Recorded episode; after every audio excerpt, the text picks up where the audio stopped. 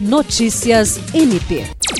A Procuradora-Geral de Justiça do Ministério Público do Estado do Acre, Cátia Rejane de Araújo Rodrigues, assinou na noite da última sexta-feira, em Cruzeiro do Sul, um acordo de cooperação técnica com o Poder Judiciário do Acre e Governo do Estado, por intermédio do Instituto de Administração Penitenciária do Acre, que permitirá a implantação da Central Integrada de Acompanhamento de Alternativas Penais no município. O acordo também conta com a participação da Defensoria Pública do Estado do Acre. A parceria visa o desenvolvimento de ações conjuntas entre os integrantes, objetivando a cooperação para a efetiva implementação, acompanhamento e avaliação da política de alternativas penais em Cruzeiro do Sul, nos termos propostos em lei, concretizando, desta forma, as condições institucionais necessárias para o desenvolvimento de um modelo de gestão em alternativas penais com foco na intervenção penal mínima, no desencarceramento e na restauração dos danos e laços sociais.